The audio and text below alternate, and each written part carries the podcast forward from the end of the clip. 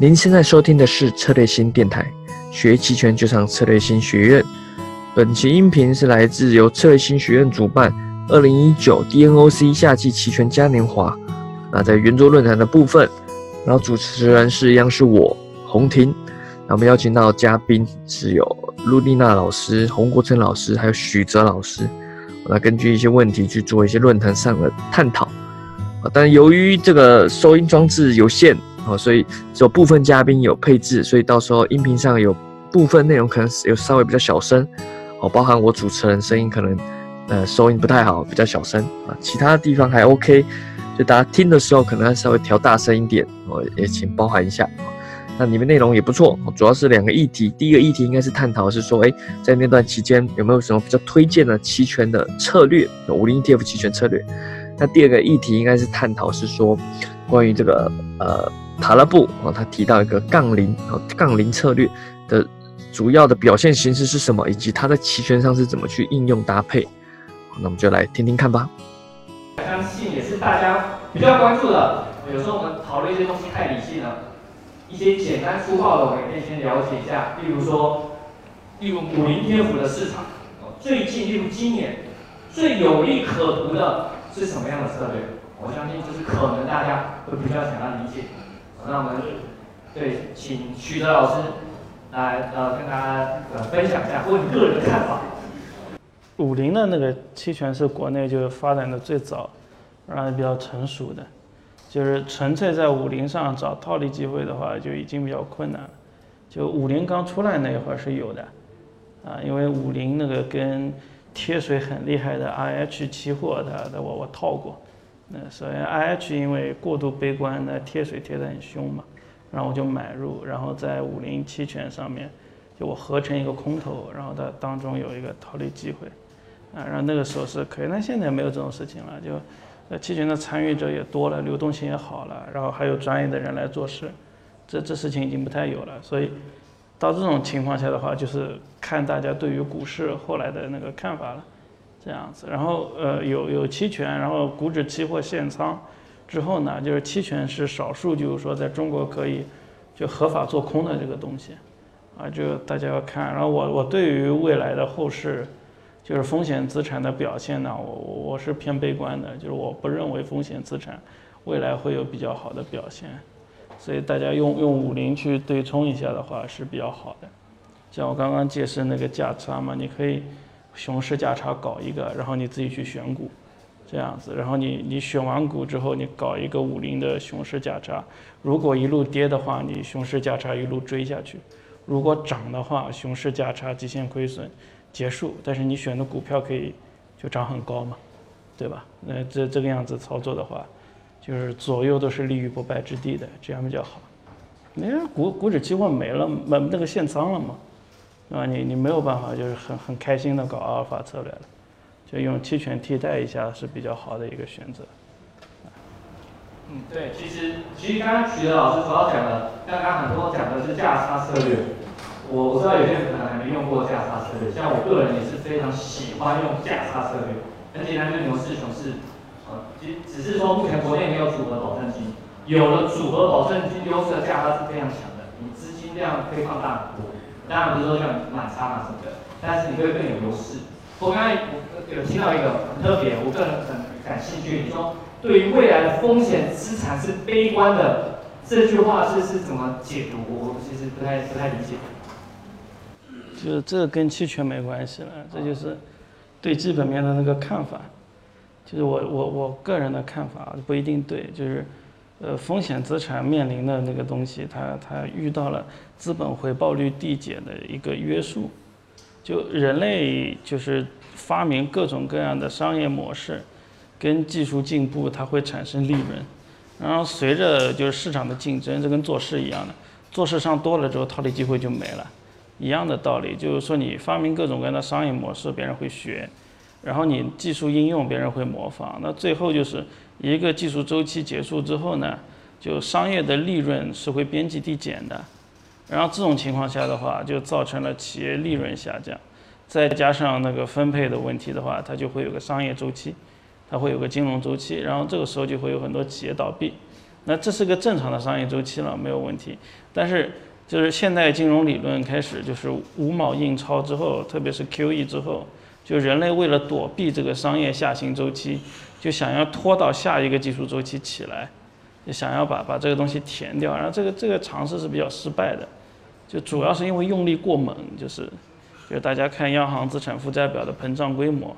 跟那个呃 EPS 的那个。增速它的对比是不对称的，就是说每资本回报提供的回报的这个这个这个好处，扣除呃央行的资产负债表扩大的规模的话，它依然是符合资本边际效应递减的这个东西的。就是说在没有可预见的一个很大的技术红利期到来的情况下，这个被拖了十年的商业周期的清算那个是逃不掉的，所以这个商业周期是。是不可避免的。然后，在这个商业周期当中呢，就是美国作为技术领先方，但他他们也知道，就是说这个商业周期清算它它不可避免来临的情况下，他非常恶劣的使用了以邻为夯的策略，就是这个特朗普的逆全球化策略，他就保住自己，坑死你们，就是就就就要是死道又不死贫道的这种。这种态度，那最后会造成就发展中国家的，呃风险资产的回报就很有可能面临一个很大的压力。就从根子上来说，就是没有谁就是做错了，相反就是因为这十几年来商业太成熟了，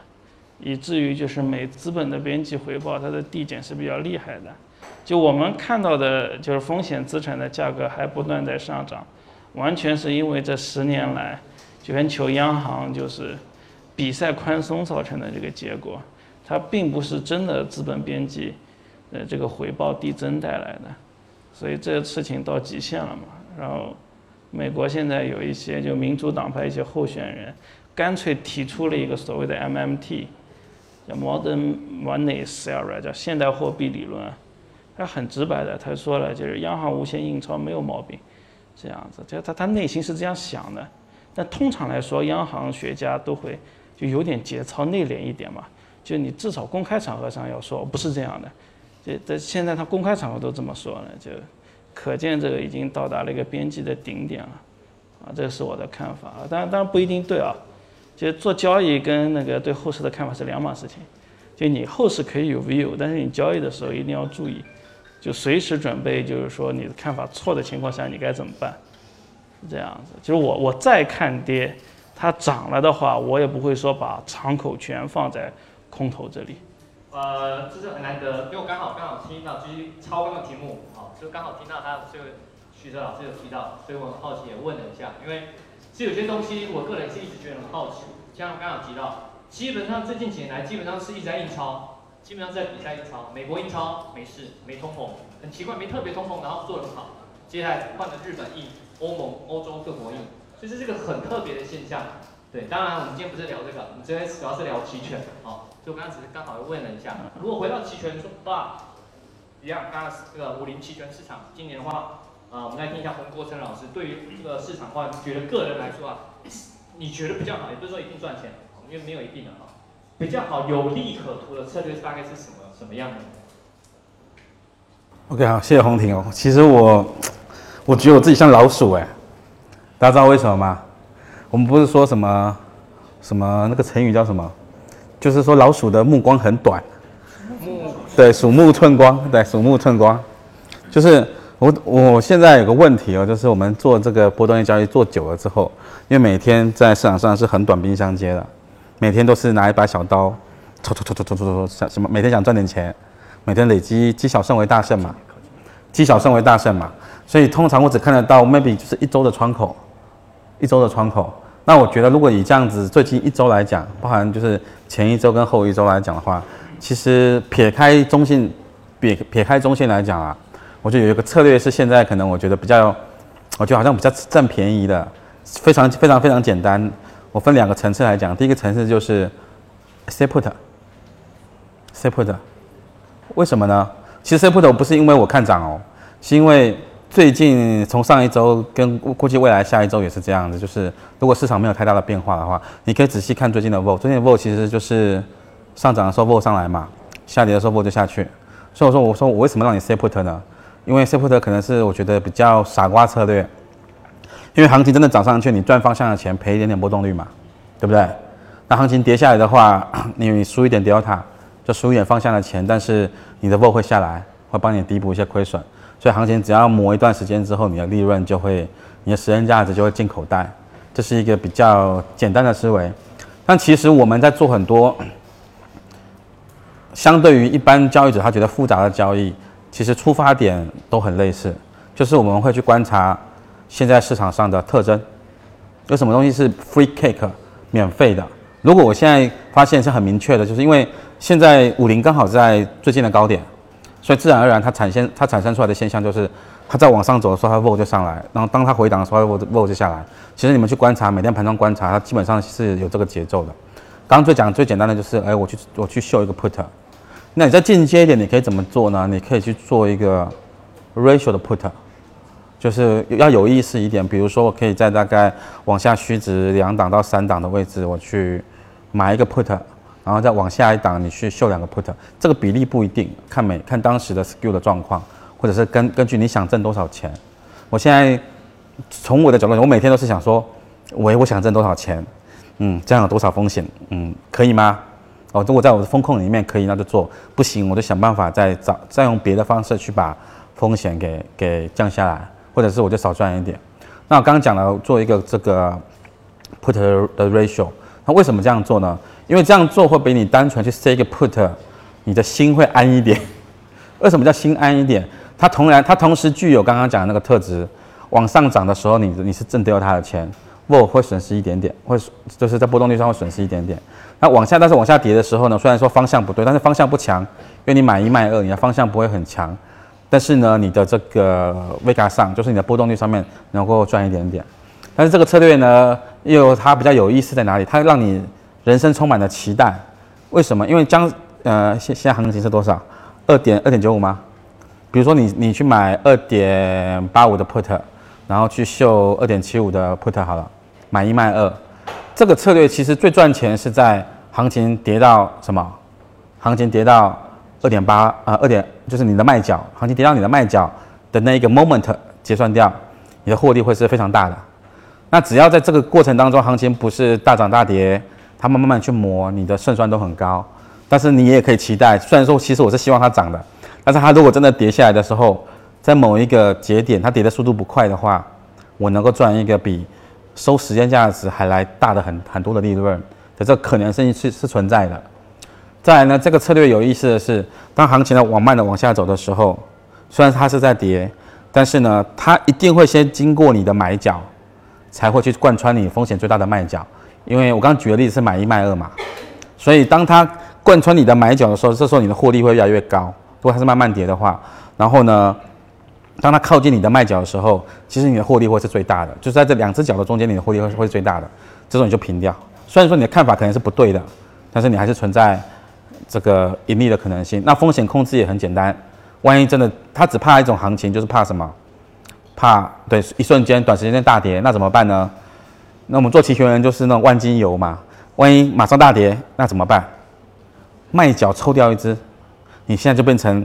呃看呃熊市熊市看跌，叫熊市看跌或者熊市熊熊市认呃认沽，你就变成做空了，你马上又跳入到这个做空的队伍里面去挣一点钱，所以我觉得这个是撇掉方向性来讲。我觉得短期内给投资朋友的话，是我觉得这种这个策略是比较比较好玩，而且胜算比较高的啦。那波动率交易其实我就没有办法说，因为市场的波动是市场给我们的，就是比如说呃上个月有一次做 skew 的机会，就一次，然后在上个月也有一次做 skew 的机会，但是它什么时候出来？通常我比较愿意做 skew 啦，因为 skew 的风险可能是仅次于纯套利策略底底下风，我觉得风险最小的、最安心的。那那那是他什么时候出来？其实我们不知道，就看先看市场的情绪的变化。那是这样的。那反正市场有什么有什么菜，我们就呃市场有什么原料，我就做什么菜。如果是在波动率交易上的话，如果真的都没有任何交易机会，那就卖一点点，维持基本的收益。然后靠什么？如果你只是卖一点点做基本的收益，那靠的是你的对冲。就是你的对冲的想象力就很重要。有时候对冲不是线性的，给大家一个提示，就是这是我近半年才理解的。你一天中之间的对冲原则不见得是一样的，就是你的一条线。以前我们都会觉得，我们可能在想想象什么对冲方式，但实际上你一每一天的一二三四四个小时，或上半场、下半场，你的对冲的讲简单，你的阀值或者你的对冲逻辑，其实它应该是不同的。我认为啦，我到做到现在，我认为它应该是不同的。那这个是以前我十几年都没有发现的事情，也是最近突然有一天。觉得有股灵光照到头脑上，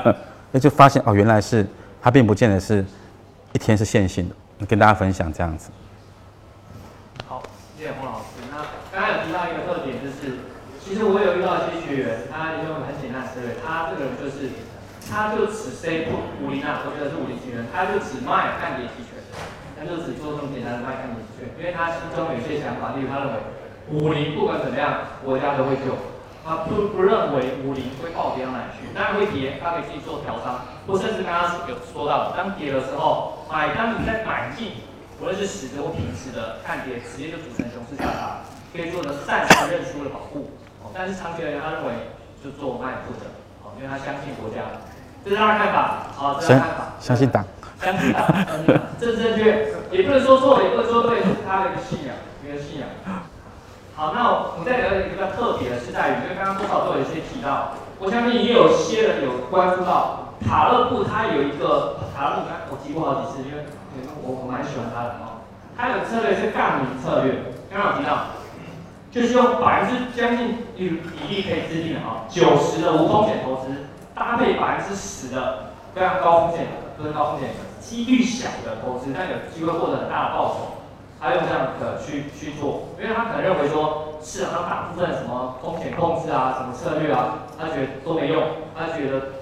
模型什么都是这样，没办法没办法衡量真正的趋势或时机来临的时候没办法控制，所以他宁愿大部分资金放在无风险，可能是利息，可能是什么国债哦，大部分，那剩下剩下一点小钱去搏一个大机会。那关于这个反这个呃杠铃策略应该是吧？杠铃策略。啊，我想先问一下陆丽娜老师，关于这个，你觉得做法好吗？你有什么看法？我觉得这个策略完全可以做到保本。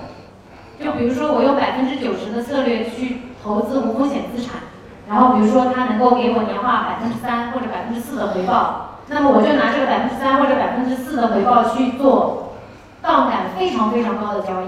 亏了亏了，反正我一年不赚不亏，赚了这个百分之三百分之四可以给我非常大的回报。这样子就变相的成成了一个保本的策略，甚至现在也有些发产品，他会发这种保本的产品。但这个产品的话，其实原理就是利用了期权。我比如说我一千万的产品，我九百万买固收，九百万买九百万买固收，买完之后呢，这个固收一定会带给我百分之三或者百分之四的一个收益嘛。那这个收益是逐渐逐渐逐渐给我，但是一一年到头一定会有这个收益的。那那有了之后，我剩下的钱就拿来买期权。期权因为权利金是固定的嘛，我只要付出的权利金等于我固收上拿到的固定收益，那么然后这个权利金又能够反正最多亏这么多嘛，把我的利息亏掉，百分之九十无风险收益的利息亏掉，但是赚我有可能赚无限无限多，这个其实就是利用了杠杆策略的这个原理，形成了变相的一个保本策略。因为现在市面上，呃，应该说发不出可以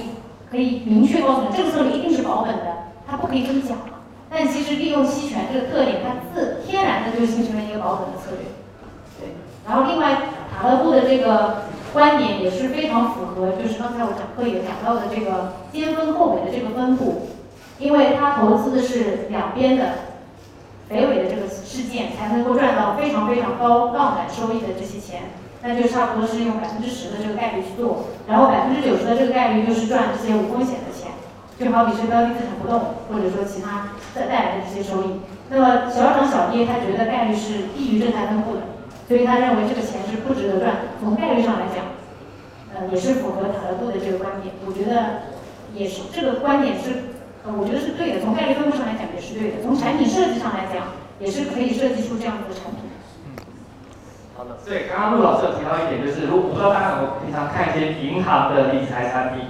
一些什么那种很特殊，什么鲨鱼曲啊什么，你会看到，基本上现在不能宣传保本，但你看到它的收益曲线很漂亮，保本，然后有诶有很高的那种获利机会，基本上很多都是类似你用的什么无无风险的什么国债，然后再搭配，它可能应该一定大部分都是用期权去做出来的。当然你自己也可以组啦，你自己有些资金，你自己也可以组哦，你自己可以，这是最简单的，我相信。网络上你有看过一些段子，最简单的就是你把钱存银行，利息拿到利息去买双色球，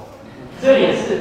这也是完全符合什么杠铃策略一模一样。你不懂期权，不用买双色球的。有人是这样，啊，有人在网络上也这样说，对。但那像对于这个策略的话，我想许德老师的话，你个人有什么看法？就塔勒布的书嘛，就除了动态对冲那一本比较难。就大家可以以后慢慢看，其他的我都推荐大家去读一下。就随机漫步的傻瓜、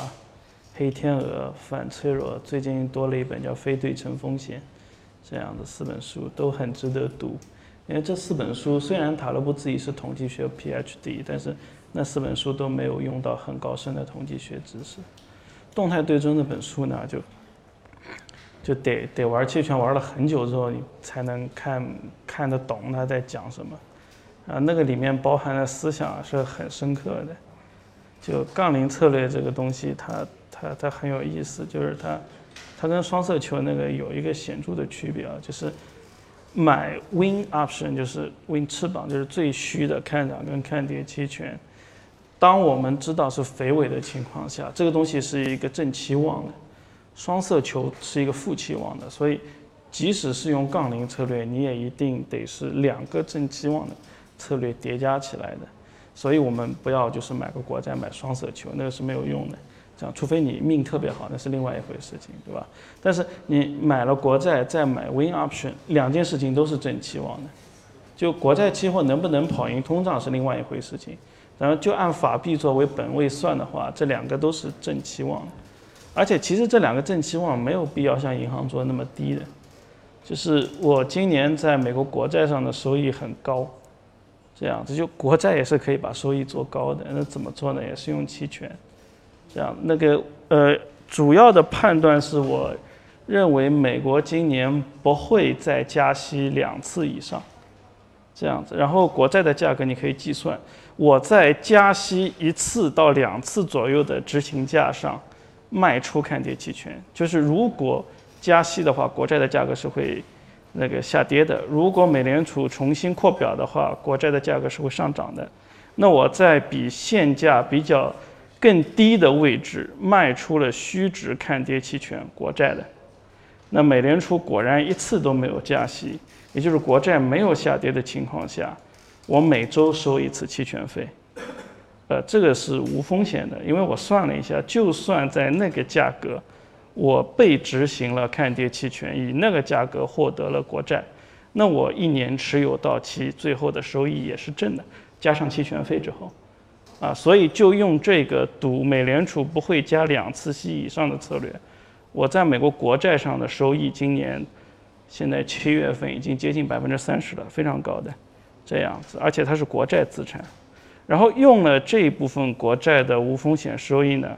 我是赌了很多标普的看跌期权跟 VIX 的看涨期权，打水漂了，没有关系，收益还是正的，这个就是杠铃，而且那个水漂不是纯水漂，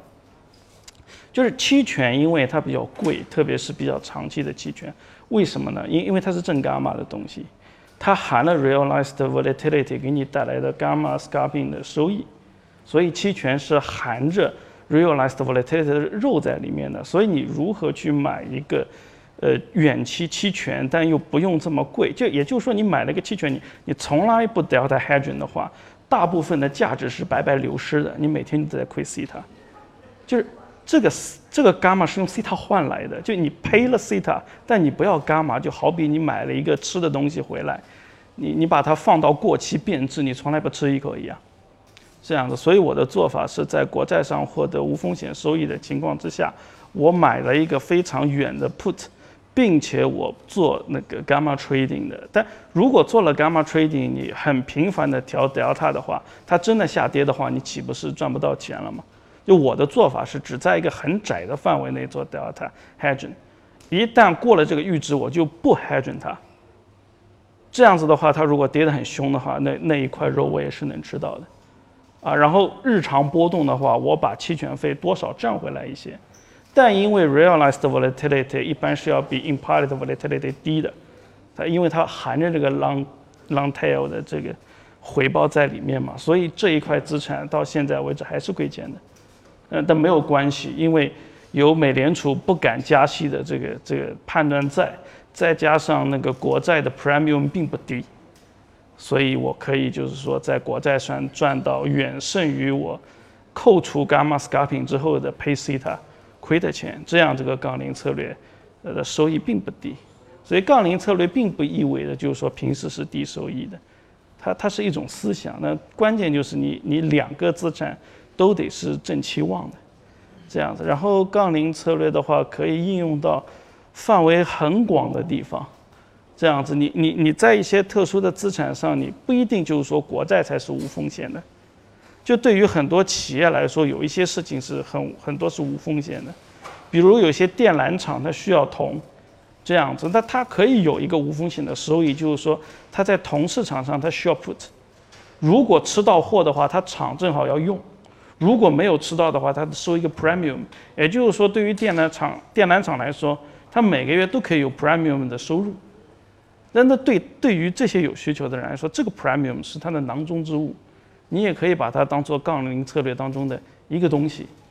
啊，然后。他们又很害怕铜价暴涨，那你怎么办呢？你每个月收获的这个 premium 当中拿一部分出来去买一个长期的很虚值的 call，因为长期的虚值的 call 的 theta 掉的一定比每个月马上要到期的 theta 掉的慢。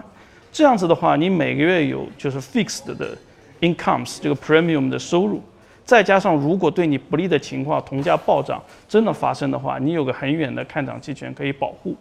那对于这个呃电缆厂来说，它也是一种杠铃，这样子。所以就是说，它不光是我们做交易，就是它这个思想可以用在任何有风险的地方。这个这个思路要要要要要打开。所以就是说，塔勒布的这个书的那个思想，就是呃就要要吃透它的话，在很多地方都很有用。但如果没有期权的话，那些东西很难实现。所以说，期权大家要学。啊，这样子，但学的话就 step by step 慢慢来，也不要不要太着急。啊，对，对，没错。期权我觉得是，我觉得学肯定是有帮助，不只是你的投资，是关于你整个思维。因为像今天不是帮塔勒布打广告嘛，但我个人也是很喜欢塔勒布。像刚刚提到的随机支付，呃，他他很多翻译名称名称好像好像叫随机支付的陷阱。好像是这个名称吧？嗯，国内叫随机游走的傻瓜。随机游走傻瓜，嗯，是看的是繁体啊。随机游走傻瓜，对。然后还没那个，还要反脆弱，还有甚至最新的是一个叫什么？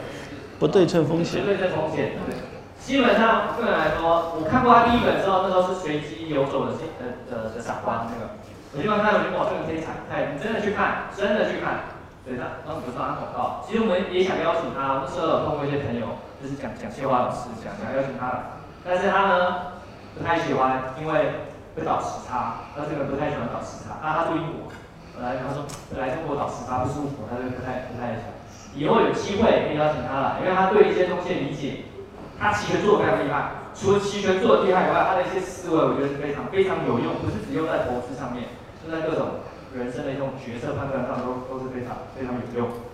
对，那刚刚有个东西我稍微再来话题，呃，就是他可能不知道，就是。伽马跟西塔这两个是大部分九十九点九九九都是相对的，然后伽马就是西塔是负的。你去，例如我刚刚开始讲我第人生第一笔做的那个双跨买跨，就是你们可能做买跨，就是龙伽马，啊，但是你赔的是时间上的钱。如果你一直放着，就是白白亏那个钱。但如果你好一点，刚好提到一个，呃，我你今天没有提到，可以百度伽马 skill skill 品这个东西，就是去刷，来回去刷，你可以补一些时间的钱回来。我可以减少你的损失，然后可以让你长期的可以去等到一波大机会。不然你放下 fast service 每天都是在百亏钱。如果没机会出来的话，老师刚刚也有也有提到怎么刷？怎么刷呃，这有些细节可以直接先百度一下，因为他有教过。现哦，刚刚介绍过，对他刚。老师有介绍过，他我们的书院上也有介绍过。我记得许哲徐老师好像在知乎上好像有一篇，我记得我也介绍过。对，其实叫 gamma scaling，scaling 怎么拼？我们这个好像上面有，我们那个板上也有上面有 gamma scaling 这东西，它是辅助你，帮助你降低时间上的亏损，降低时间上的亏损。好，那因为时间的关系啊，我们今天没办法问问问问太多，今天也非常很高兴邀请到三位嘉宾。也非常高兴大家呃呃的参与。